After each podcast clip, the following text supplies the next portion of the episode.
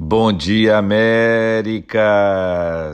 Que a bênção do Senhor repouse sobre a sua vida, sua casa e sua família, sobre todos os seus, em nome de Jesus.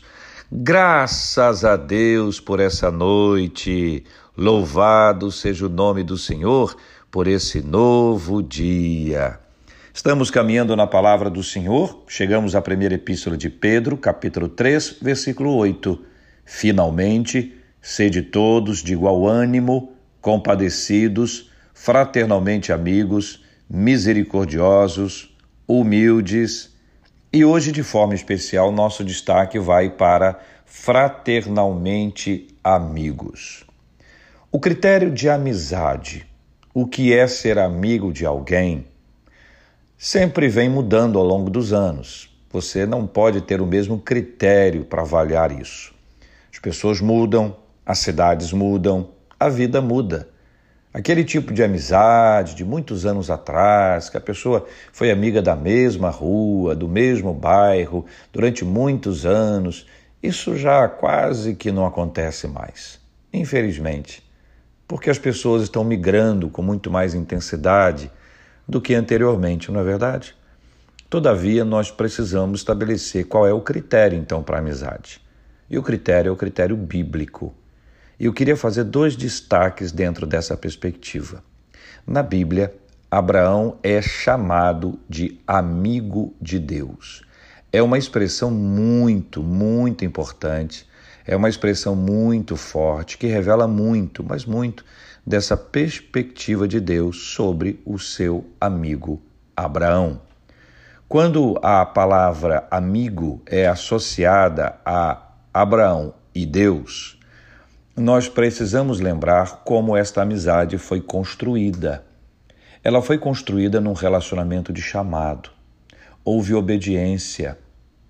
E, a, e Abraão, naquela época ainda, seguiu a orientação de Deus. Quando Abraão entrou em crise, Deus estava ao lado dele. Quando Abraão recebeu a bênção do filho, Deus estava ao lado dele.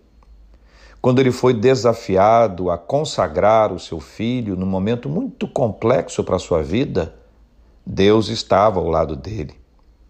E você vai observando a caminhada de Abraão e vai vendo Deus ao lado dele. Deus nunca deixou Abraão e Abraão também nunca deixou o Senhor. Amizade é isso. É companheirismo na hora da alegria e também na hora do sofrimento é a certeza de que nós precisamos amparar alguém no momento que ela mais precisa. Aliás, o texto de Provérbios 27, 10 conta: Não abandones o teu amigo, nem o amigo de teu pai, nem entres na casa de teu irmão no dia da tua adversidade, mais vale o vizinho perto do que o irmão longe. Veja, não abandones o teu amigo, nem o amigo de teu pai.